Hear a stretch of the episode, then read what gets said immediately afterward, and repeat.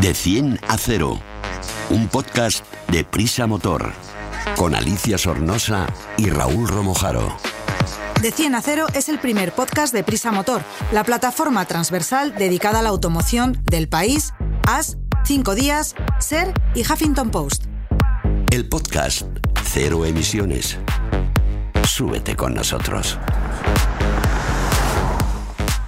Hoy comenzamos con noticias muy tristes y que nos afectan a lo que más nos gusta, las motos. Y continuaremos con el frío, que este invierno ya está en su plenitud y aunque no vivamos en Siberia, mm, este frío nos puede afectar al combustible. Veremos de qué manera. A los mandos Raúl Romojaro y justo a mi otro lado, Rubén del motor.com. ¿Qué tal, chicos? Muy bien, Alicia, ¿qué tal tú? Hola, Pues Alicia, ¿qué Todo tal? bien. Empezamos. Vamos a ello. Más que tecnología, más que eficiencia, más que conducción, más que seguridad, más que un podcast de motor.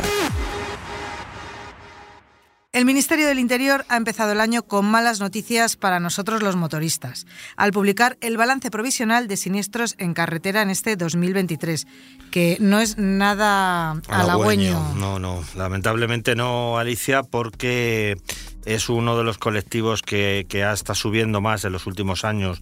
En concreto, desde el 2012 ha subido un 37% el número de víctimas mortales y el año pasado, de cierre provisional, porque como sabemos y también por desgracia pues puede haber fallecimientos posteriores, eh, este año pasado murieron, como digo, 286 motoristas frente a los 241 del año 22. Madre mía, ¿y esto por qué será? Porque mm, yo creo que conducimos, no conducimos tan mal, eh, nos podemos despistar más, despistar más. Es verdad que un despiste en moto es mucho más peligroso que un despiste en coche, pero yo aquí quiero rom- romper una lanza en favor de los motoristas porque ruedo mucho por las carreteras españolas y también tengo que decir que des- desde 2012 las carreteras están, en vez de mejor, cada vez mm, peor. Sí, puede ser una, una teoría, efectivamente es así como tú dices y, y puede haber un trasfondo de esto que dices, pero como nosotros no hacemos las normas, sino que las hace el, Ministerio del Interior, que es de quien depende eh, la, Dirección General de Tráfico, la DGT, pues Grande Marlasca, el, el ministro, eh, su opinión es que él hace un llamamiento a la responsabilidad en general de los conductores, diciendo que hay que evitar las distracciones, respetar las normas y usar los sistemas de seguridad. Él no se refiere en absoluto a las infraestructuras, sino que pone el foco en los usuarios y en concreto en, en- en este año, para este año 24, se refiere a los usuarios en motos de una manera muy especial. Y entonces, ¿qué medidas propone la DGT para evitar tanto accidente? Pues son tres que según Grande Marlasca, como digo, se van a se van a poner en marcha durante este año. No ha concretado en qué momento del año, pero sí que la DGT va a trabajar en que estén en que estén operativas. Eh, si te parece las las Venga, vamos sí. repasando. Vamos repasando, a ver. Pues mira, la primera de ellas sería la creación de perfiles específicos para motoristas en los cursos de recuperación de puntos. Hasta ahora el curso de recuperación de puntos eh, es común para todos el mismo. efectivamente. Entonces lo que se propone desde la, la DGT es que haya un, un perfil específico, una formación específica que incluso pueda eh, incluir eh, prácticas en, en- y cursillos en motocicleta para que se ejecute esa recuperación de puntos cuando un usuario, un conductor, eh, lo necesite porque los ha ido perdiendo de su carne. Esto me parece bien, porque en realidad no es lo mismo conducir una moto que un coche y bueno, hasta ahí yo estoy de acuerdo. Sí, más polémico está siendo porque se ha, se ha levantado una auténtica marea de, de protestas al, al respecto. Eh, lo que se refiere al, otro punto en el, que, en el que la DGT cree que se debe incidir, que es en el equipamiento. Y son dos a su vez las, los eh, equipamientos, los dispositivos concretos a los que se refiere. Por un lado, eh, se plantea hacer obligatorio algo que ya se lleva especulando desde hace tiempo, que es el uso de, de guantes en carretero, que sea De, obligatorio. de guantes, Raúl, y esto yo creo que hay que puntualizar, de guantes homologados. Homologados, sí. Todo, todo, cualquier prenda, cualquier equipamiento, cualquier dispositivo que se refiere en las normativas de tráfico, siempre son homologados. No vale cualquier cosa. Dime que el otro, compres en los porque chinos. te quiero discutir un poquito las cosas. Sí, el otro, el otro es el que está levantando más polémica, efectivamente, que es que en- fuera de la ciudad, es decir, en cualquier vía interurbana, carretera, autopista, eh, va a ser obligatorio el eh, uso de un casco integral en cualquiera de sus dos variantes que existen, que es el integral completo, cerrado, el, casco habitual que conocemos todos, y los llamados modulares, que son aquellos que también son cerrados, pero que cuentan con un dispositivo abatible que permite en teoría, para cuando estás parado, detenido o, circulando a muy baja velocidad, sobre todo en ciudad, levantarte el, toda la parte frontal y la mentonera entera y, la visera, de manera que se refrigere. Y con esto sí significaría que los cascos que se llaman jet, que son los abiertos, los que dejan el rostro, la cara al descubierto, solamente se podrían utilizar en los entornos urbanos. Pues venga, vamos a discutir un poquito. Rubén, tú que estás aquí con nosotros también, si quieres decir algo, por favor, no te cortes, porque vamos a empezar con lo del uso de los guantes homologados. ¿No creéis que con esto se está favoreciendo a una parte de la población que tiene más poder adquisitivo que otra que no la tenga? Y tanto que nos dicen que esto es mm, para ayudar a los menos Mm, es que no quiero decir ni menos ricos, porque aquí ricos no hay nadie. No, no creo que vaya por ahí. Mira, hoy comentándolo con, con José María Riaño, que es el en Anesdor, él decía que el tema de los guantes, por ejemplo, lo tienen como prenda, que es claro que hay un rango de precios muy amplio. Alicia, unos guantes homologados, desde a lo mejor 17 euros tienes unos guantes homologados que puedas utilizar para circular. Unos guantes de verano. De invierno quizás sean más caros, pero unos guantes de verano, me refiero para, para para que vayas protegido. El tema es que la gente yo creo que no... Ha, habido mucha polémica estos días, sobre todo en redes sociales. La gente decía, ¿por qué puedo ir en verano en chanclas en el scooter, en pantalón corto y camiseta de tirantes, pero me obligan a ponerme unos guantes? Bueno, eres un descerebrado, vamos a empezar por ahí. no vayas en chanclas en moto, ni en pantalón corto, ni en camiseta de tirantes. Pero lo que la gente todavía no se ha dado cuenta, mucha gente, es que eh, sobre todo incluso en verano con el tema de los guantes, porque en invierno la gente se pone guantes, pero en verano dirán, ¿para qué? El asfalto arde, lo sabemos todos los que estamos aquí. Eh, no tienes ni que caerte. No, pero arde también para tu tobillo, para tu muslo y para tu brazo. Pero bueno, aquí yo creo que vamos pues, equipados todos en verano cuando montamos en moto. Pero que estamos aquí. Aquí en esta mesa, pero perdonadme que anda que, no veo gente eh, con zapatillas, chancletas. Pero lo estamos poniendo peor porque si estamos cuestionando o, o se puede llegar a cuestionar por determinada gente que lo que imponer los guantes es una medida eh, exagerada y que penalice a quien menos recursos tenga, pues no te cuento ya si dijeran que hay que ponerse como se plantea ahora en un futuro. ¿eh? Cazadora, Cazadora, pantalones y el airbag, que se está hablando de que en un futuro se utilizará. Bueno, pues esto lamentablemente es así en el sentido de que cuando utilizas un vehículo, eh, pues tienes que tener una mínima capacidad, igual que tienes que tener capacidad de... Otro debate es si socialmente o económicamente eso está bien o está mal, pero tienes que tener capacidad de pasarle ITV, de pasarle las revisiones, de cambiarle los neumáticos cuando De contratar un seguro, que cuesta dinero, contratar un seguro, efectivamente. Todo eso tiene un coste y, bueno, hay que asumirlo. Y efectivamente, como dice Rubén, y nos decía Riaño, el secretario general de Anesdor, hombre, si no te puedes comprar unos guantes que si no tienes mala suerte y te caes, te pueden durar cinco años, pues mal vas para tener una moto, ¿no? Entonces, ese mm. quizá no sea el, el, problema principal. Hay más lío con el casco, desde luego. Un poco de abogado del diablo, ¿eh? porque hay muchas cosas que también las entiendo y como motorista, por supuesto, que a mí me gusta ir siempre muy bien equipada, pero puedo entender que alguien decida que quiere ir sin guantes porque le molestan, le dan calor y porque en el fondo lo que se va a raspar es su mano. Tienes razón, pero Raúl, lo comentábamos esta tarde en la redacción, eh, con el cinturón de seguridad pasa lo mismo. Puedes decir, yo, si mientras que no ponga en peligro a nadie, ¿por qué tengo que ponerme un, elemento de seguridad? Pues porque tú si no te pones el cinturón de seguridad, de seguridad, puedes salir despedido y chocarte, o sea, tu cuerpo darle un golpe a un ciclista que pase o a una señora que esté esperando un semáforo. No es lo mismo que te tengan que decir desde el gobierno qué es lo que te tienes que poner. Es que nos van a acabar diciendo lo que tenemos que comer cada día. Bueno, es ah. un debate, es un debate largo que habrá que cada uno lo ve de una de una manera, precisamente por eso ocurre lo que estamos diciendo, ¿no? Que sobre todo en redes, pero yo creo que irá la cosa a más, habrá se organizarán plataformas y, habrá protestas con esto. ¿Y? Eh, se está se está generando mucho debate y como antes decía, especialmente con el con el tema del casco, Que, es lo que más está irritando un poco a, a, determinados usuarios. Porque del casco, ¿qué opináis? A mí es otra cosa que igual que el guante me parece a ver, entiendo que un casco integral es muchísimo más seguro que un casco abierto, que un jet. Y es verdad que yo cuando salgo a carretera no se me ocurre ir con un, con un casco abierto, primero porque me, saltan los mosquitos, las piedrecitas y no me quiero dejar la cara, ni la nariz, ni la barbilla en el suelo, yo personalmente. Pero también entiendo que un, un casco integral es más caro que un casco jet y también entiendo que, aquí en España hace muchísimo calor y que hay veces que a lo mejor, pues oye... Mm, ¿Te apetece salir por la noche que refresca con un casco abierto? Puede ser el caso. E insisto, si te das el trompazo contra el suelo, el que se va a dejar la cara eres tú. Pero yo en ese caso también te digo, Alicia, yo no me he puesto, por ejemplo, nunca un casco jet. No me gustan, porque al ir descubierto... Porque eres muy feo y no te queda No, bien. pero, pero tienes también, pero tienes, también yo, yo tengo una sensación que nunca me han gustado. Pero mira, hay un estudio, eh, debe tener ya como 6 o 7 años, me refiero, debe haber alguno más moderno, pero siempre me baso en este y es cierto. Es un estudio que, hizo- una asociación eh, eh, británica tomando como referencia los accidentes de motos que llegaban a urgencias. ¿Dónde venía la gente, vamos a decir, más golpeada? El, casi el 40% de los golpes van en la parte, era la parte baja de, de la barbilla, la, la mentonera, de- con un casco integral. Eh, se, pues, se podían parar, pero cuando llevabas un casco abierto, o sea, de hecho, las marcas de cascos a la hora de homologar tienen muy claro que la gran mayoría de los golpes van en esta zona.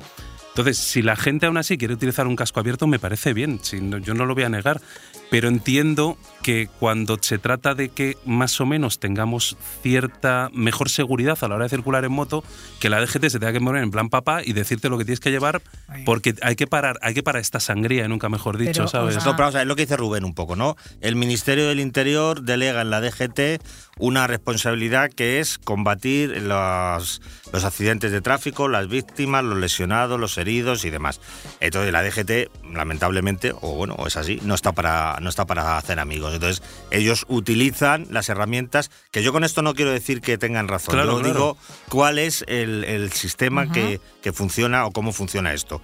La DGT utiliza las herramientas que tiene a su alcance, que son legales, eh, eh, porque, porque les autoriza luego, esto, todo esto se tiene que aprobar, por supuesto, por el Congreso y el Senado, eh, las herramientas que son legales para intentar que el número de víctimas eh, y, heridos sea menor. Y indiscutiblemente no hace falta recurrir a ningún estudio para cualquier persona con dos dedos de frente saber que un casco abierto en el que tienes expuesta la cara, el rostro, la frente, la nariz, la boca, es mucho más peligroso que un casco cerrado. Es por puro sentido común. Es como, no sé, decir que es peor, es más seguro un descapotable o un coche cerrado. Hombre, pues generalmente si vuelcas, por mucho arco de protección que lleves, es más, más menos seguro un, casco, un coche descapotable que un coche cerrado. Bueno. Entonces, a partir de ahí, la DGT lo que impone es esto. Eh, habrá que ver cómo se desarrolla, habrá que ver eh, cómo se distribuye la obligatoriedad entre carretera y ciudad. Quiero Claro. decir, que lo que lo que se- lo que sí que está claro que tenemos que saber es que la DGT se ha propuesto Más de- fastidiarnos a todos los de motoristas. bueno no intentar que no que desde el año 2012 no haya un 40% más mientras que todos los colectivos o prácticamente todos el de los peatones tampoco están reduciéndose la siniestralidad el de los motoristas aumenta año a año desde el año 2012. Vale. Entonces su obligación, nos gustará más o menos, estaremos de acuerdo o no, su obligación es de tener esta, esta sangría, esta tendencia. ¿Que nos molesta llevar casco? Seguramente a mucha gente Sí, habrá sí, que sí. Si no es eso, si no es por molestia, es porque ya está bien de que nos tengan que tratar como niños de 12 años. No, bueno, y es más, si quieren de- detener esta siniestrabilidad, que nos expliquen eh, por qué han sucedido estos accidentes, porque probablemente muchos de estos accidentes han sucedido por el mal estado de la vía. Porque nos aburrimos todos Sí, de ir en pero- moto, esquivando agujeros, Ya, pero es con los arcenes Eso, sucios, Alicia, no es responsabilidad de la, de la Dirección General de Tráfico. Eso es una responsabilidad del Ministerio de Fomento. Quiero decir, o sea, cada uno eh, se circunscribe. casa, claro, sí, entonces, ¿la DGT qué herramientas tiene? Pues lo que dice Marlasca, pues intentar conseguir que los conductores sean cada vez más prudentes, no se distraigan, que efectivamente sabemos todos que es un gran, que es un gran problema, y que sus coches eh, y sus motos y su equipamiento sea el mejor posible. Que yo con esto no les quiero defender, lo que quiero decir es que tenemos que entender que esto, nos guste o no nos guste, es así. Y así va a ser. Igual que eh, va a haber cambios con otro tema que va a ser muy polémico, que es el tercero, que viene ¿Qué de? Europa, además, no, no es una cosa ni siquiera española. España se une a, a la tendencia como, como, como país europeo. Es que hay, una eurodiputada en, en Bruselas que está muy empeñada en cortarle las alas a los motoristas y tiene una batería muy grande de medidas para intentar que esto que está ocurriendo no ocurra, pues, porque ocurre en España, pero evidentemente hay víctimas en otros países. Se han parado bastante de las medidas que esta mujer proponía, que esta señora. Sí. Eh, pero la que no se va a parar, que Marlaska la adelantó, es que la convalidación del permiso B de conducir automóviles, que hasta ahora permitía, o de momento sigue permitiendo, conducir motocicletas a aquellos usuarios que de hasta 125 que tengan más de tres años de carnet y más de 21 años de edad, eh, se va a terminar. Se va a terminar y va a hacerse de manera que una de dos, o certificas que tú ya estabas conduciendo motos anteriormente a que se, se, ponga en marcha esta legislación mediante un recibo de seguro que acredite que tengas una moto o la propiedad de esa moto en la documentación durante un periodo, un periodo perdón, que creemos que va a ser tres años, o si no es así y quieres incorporarte como nuevo usuario a la motocicleta de 125, tendrás que hacer un curso de formación que parece ser que se especula que puedan ser cinco horas, tres de teoría y dos de práctica,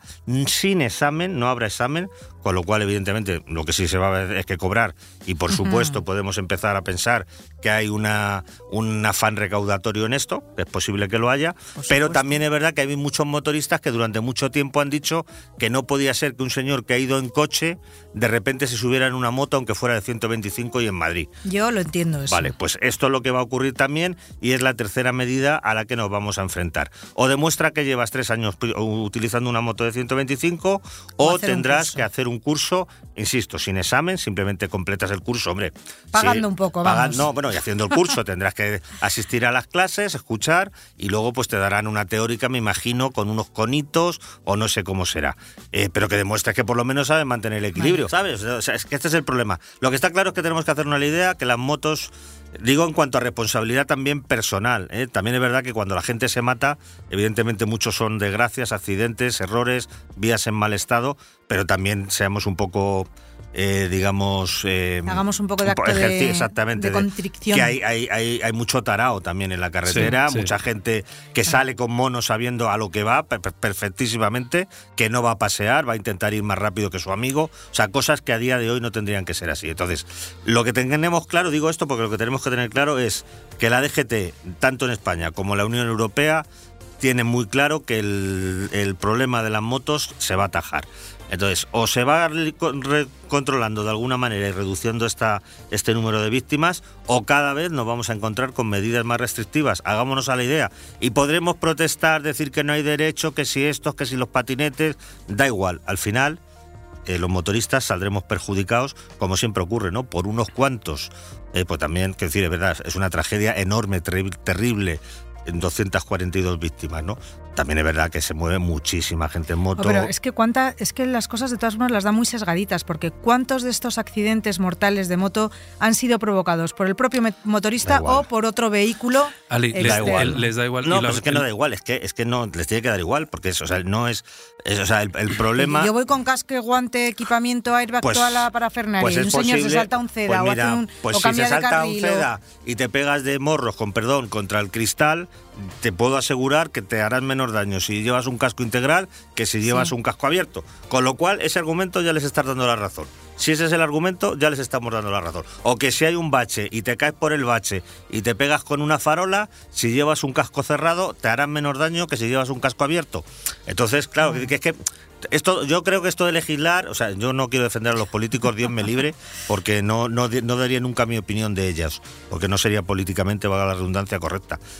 Pero, pero desde luego tampoco es tan sencillo. ¿eh? O sea, estos señores tienen la responsabilidad de que, o sea, el objetivo, eh, igual que hay objetivos de, en cuanto a emisiones y contaminación, eh, hay objetivos europeos y mundiales en cuanto a víctimas de tráfico. Y el objetivo ya de algunas marcas que se plantean, Volvo creo que es en el año 2050, tiene el objetivo de, cero víctimas en sus coches. Y es otro objetivo que se están planteando. Entonces, esto va a ocurrir así y cuanto más hagamos el cafre y por desgracia más accidentes haya, más nos van a limitar a los motoristas y a los automovilistas en general. O sea que hay que también mm, aceptar una parte que es lo que dice el ministro, sin querer compartir en absoluto con él su opinión, pero él lo que dice es que hay una parte importante que son las distracciones, los excesos, eh, coches o motos en mal estado. O sea, eso es lo que eso es lo que las personas podemos evitar. Esa responsabilidad propia es la que tenemos que asumir, porque también es decir, no, no, no queremos que nos digan lo que tenemos que hacer, pero, pero,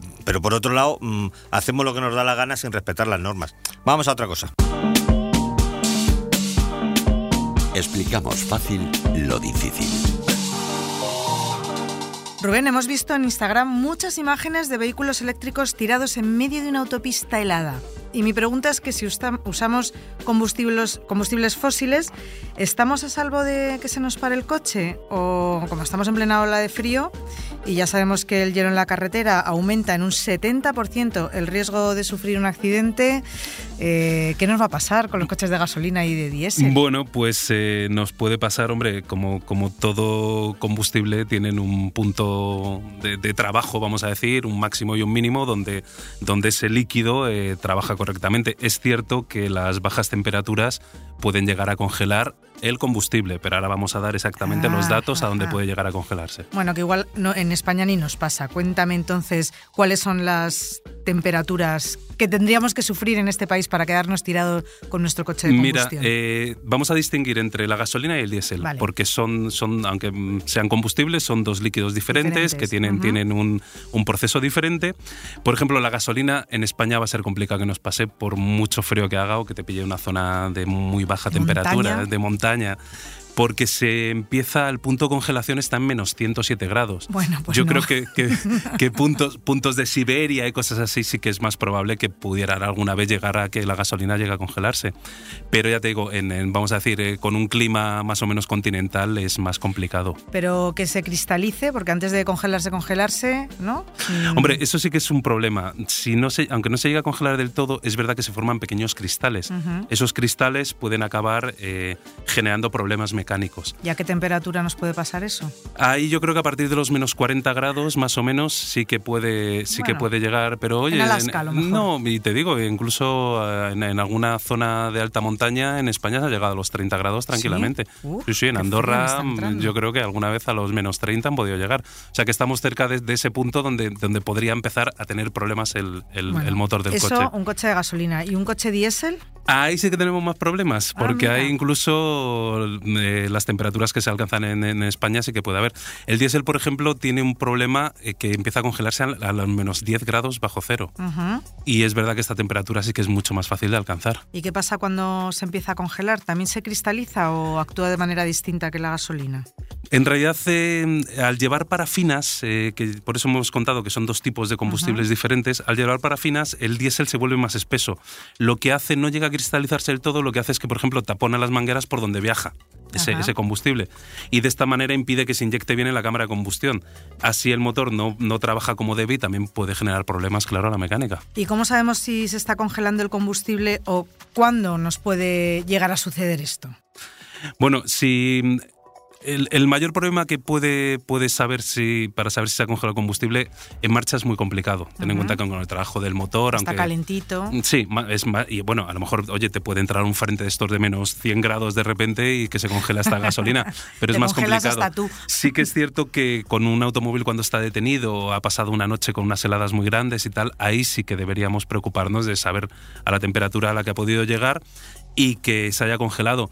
Hombre, bastaría... ¿Un atasco, por ejemplo, que venga una, que caiga una nevada? Mira, por ejemplo, si, eh, creo que ahora se cumplen tres años, me parece, de Filomena. Eh, creo que es en, esta semana, es cuando... Tres, tres años, yo creo, sí, sí. Eh, si os acordáis, el mayor lo que más o menos todos los medios de comunicación en aquellos momentos pedían, por favor, cuando vio que se empezaba a acumular mucha nieve en las carreteras, es que la gente cuando iba en coche que tuviera suficiente gasolina porque como te tenías que parar a un lado de la carretera hasta que alguien pudiera abrir la carretera o que viniera a rescatarte, por lo menos para que tuvieras el coche en marcha y la calefacción funcionara, porque ahí sí que es verdad que te puedes morir por congelación. En este caso, en un atasco con el, vuelvo a repetir, con el motor funcionando, la calefacción puesta, yo creo que es mucho, es más complicado porque quieras o no te vas moviendo un poco. De hecho, con el motor al relentí, ten en cuenta que se va generando calor también, por eso se llaman motores térmicos, porque, porque emiten calor. Así que yo creo que es, es más difícil que pueda llegar a congelarse el diésel. Bueno, pero en caso de de, ir un coche de gasolina o de diésel que se nos congele, ¿qué podemos hacer? ¿Qué tenemos que hacer para, para continuar, para que se caliente? No sé, mm, ¿habrá alguna manera para poder arrancarlo y salir de allí al día siguiente?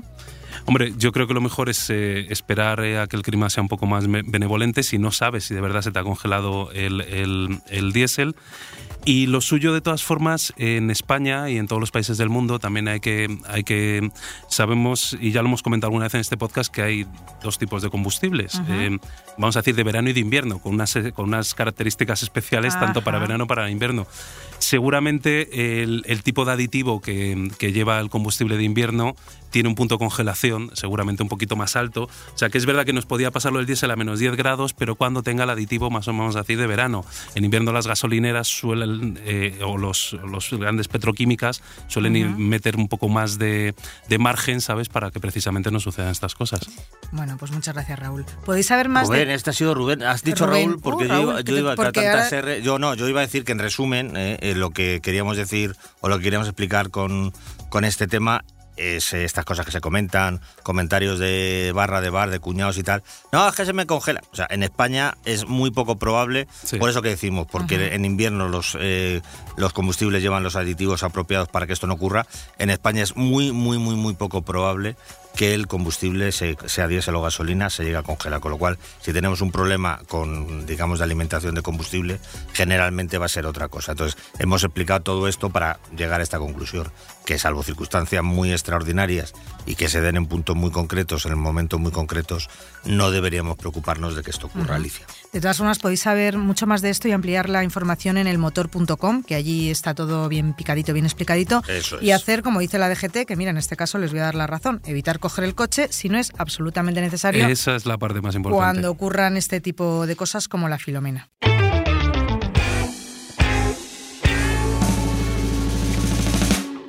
Te analizamos un vehículo en de 10 a 0.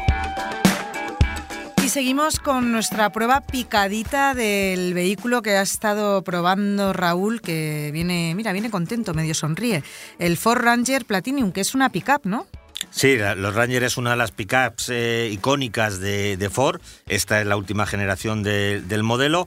Y esta versión en concreto, eh, la Platinum, se sitúa en lo más alto de la gama eh, solo por detrás de las exclusivas variantes Raptor, que son las que van un poquito más allá, sobre todo en cuanto a preparación de chasis y suspensiones. Y además tengo que decir que la hemos podido probar muy bien en esta ocasión, porque es un vehículo que he utilizado para estas navidades pasadas, eh, pasar unos días en, en, Marruecos, ha sido el coche que he utilizado, y, y, bueno, la verdad es que ahora os contaré que el resultado ha sido realmente positivo. Ah, ya sabía yo que venías conte Eso contento. es, muy contento. ¿Qué caracteriza su diseño y carrocería de esta pickup? Que ya sabemos lo que es una pickup, pero cuéntanos sí, un una pickup es, vamos a recordarlo rápido, es un todoterreno eh, de generosas dimensiones que la parte de atrás, en lugar de tener un maletero habitual, tiene una caja abierta, que en muchas ocasiones eh, se puede cerrar, uh -huh. o bien a la altura de la caja o a la altura del techo, y le da mayor polivalencia de, de, de uso, ¿no? Pero básicamente es eso, es un todoterreno con, con caja. En Sudamérica se llama mucho camionetas, ¿no? Porque camioneta, es, sí. es, un poco el, el tipo, la uh -huh. tipología de vehículo.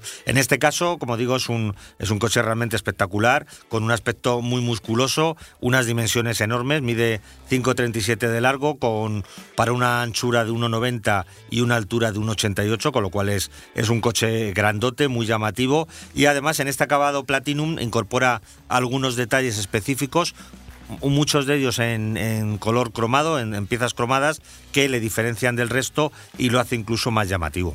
¿Cómo es la habitabilidad? El, esta Ranger tiene una cabina homologada doble, es decir, es para, para cinco personas. Las plazas delanteras son cómodas y amplias, con unos asientos muy generosos que te acoplas perfectamente. Menos convincente por, convincentes perdón, por, por posición y espacio resultan las, las posteriores. La caja trasera, es, como digo, es muy grande y en este caso se puede cubrir con una opción un poquito cara, tengo que decirlo, de 2.700 euros por una tapa metálica en forma de persiana que tiene un accionamiento mediante un mando a distancia eléctrico, uh -huh. con lo cual es muy chulo. Le das al se abre y se cierra la persiana y tienes ahí tus, eh, tus cositas. Además, otro detalle que me, ha, que me ha gustado mucho es que tiene en la parte trasera de la caja dos peldaños laterales que sirven para que te subas en ellos y accedas más fácilmente a, a los objetos o a la carga que tengas en esta caja, que si no está bastante alta. Es una caja que además puede llevar hasta 1.200 kilos de peso. ¿Nos cabría ahí una moto? Bueno, eh, cabría una bici seguro y una moto cabría, pero con en posición diagonal, es decir, eh, de una esquina a otra de, de la caja y dejando abierta, que es legal, se puede utilizar la tapa que generalmente cierra por detrás. Ajá. ¿Cuál es el equipamiento más destacado? Pues eh, por su posicionamiento en la familia Ranger, esta Platinum está magníficamente equipada. Eh, tiene una dotación similar a la de cualquier sub, diría yo, de, alta gama. Eh, vamos a mencionar algunos detalles porque la lista sería larguísima.